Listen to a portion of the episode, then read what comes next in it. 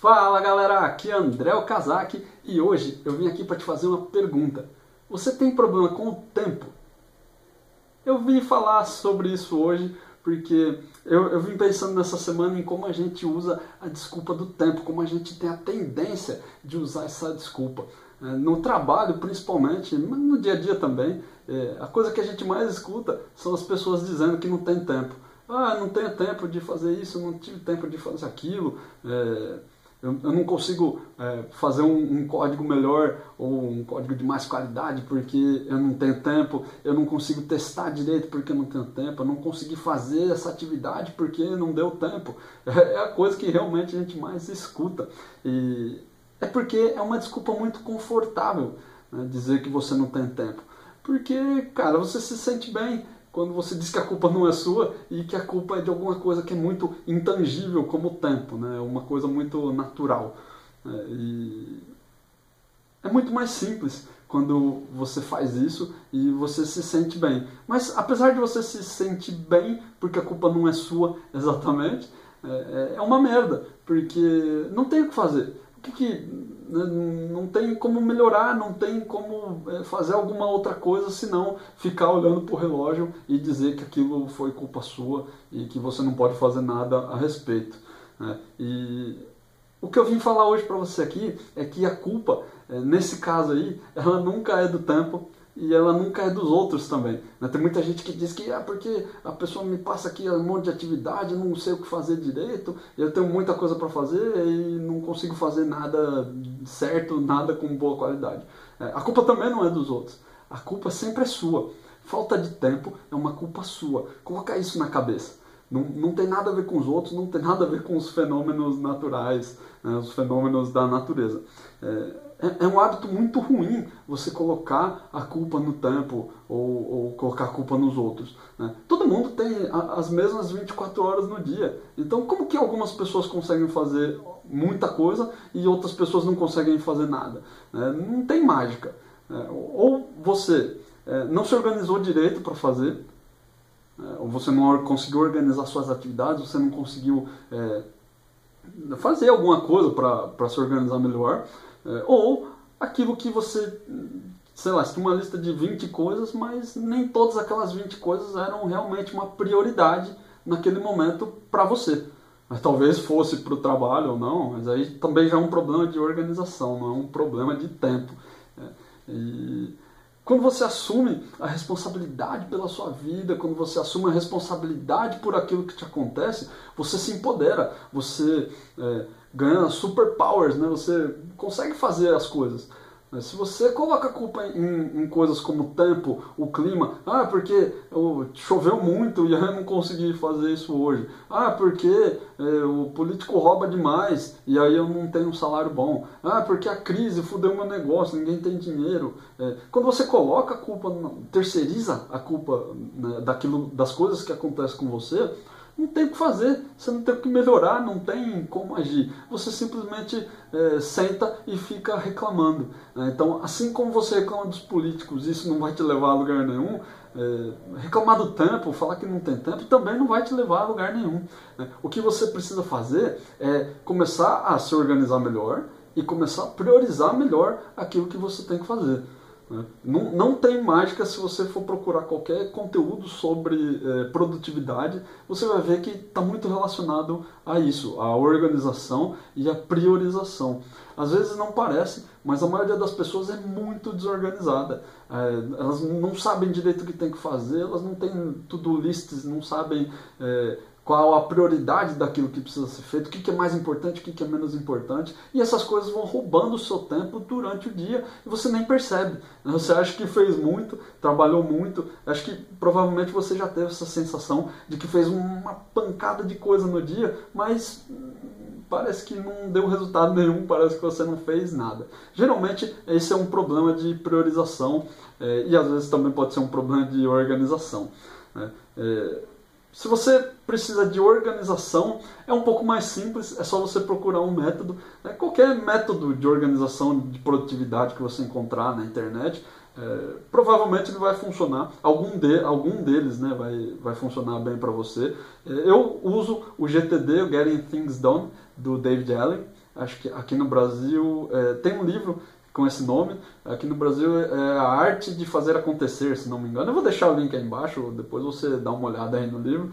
É, eu gosto muito, é, é, ele é meio antigão, né? Eu acho que até o livro também já é antigo, e ele fala muito sobre usar pastas físicas, papel, tá? Aí eu achei meio coisa de tiozão demais. Eu uso Evernote, né, no, no, mesmo esquema que ele ensina no livro, só que eletrônico, até porque eu ando sempre com o celular, então é muito mais fácil do que ficar carregando pastinha. É, talvez você não esteja entendendo, porque você não leu o livro, mas lê o livro lá e você vai entender o que eu estou falando.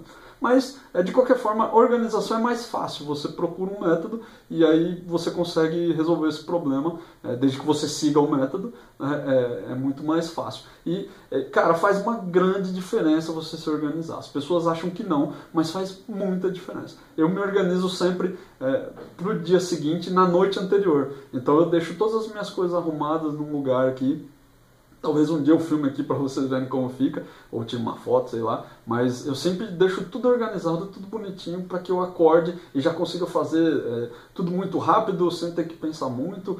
É, isso evita que eu esqueça coisas, né? Muito comum também você sair de casa, esquece a chave do carro, esquece o documento, esquece uma, sei lá, um pacote que você tinha que levar. É falta de organização. Você precisa se organizar direito para conseguir fazer as coisas da melhor maneira. Isso é, se reflete no seu dia a dia, nas coisas que você tem que fazer e principalmente no trabalho. Às vezes a gente tá, tem um monte de coisa para fazer, não consegue nem enxergar aquilo que tem para fazer e aí você começa a fazer um monte de coisa solta, sem ligação, sem conexão, e, cara, trabalho não flui desse jeito. Você precisa ter uma lista. É, pega as coisas que você tem que fazer, é, todas as atividades que você tem para fazer, coloca num papel, escreve num papel, bota uma lista, cola ela do lado do seu monitor e segue aquilo lá. É um, um plano, um planejamento. Você não precisa seguir ele 100% das vezes.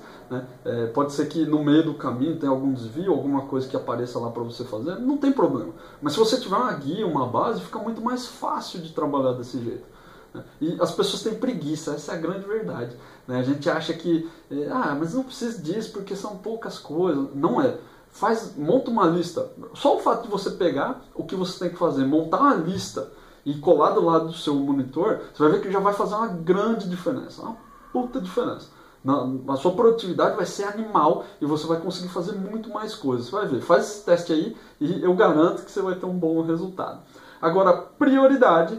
Prioridade realmente é um outro, é um é problema mais complexo de se resolver, porque prioridade envolve entendimento, clareza daquilo que você precisa fazer e às vezes também envolve um pouco de, de maturidade. Eu não gosto muito de usar essa palavra maturidade, né? porque a, a, a gente liga maturidade à, à, idade, né? a tempo.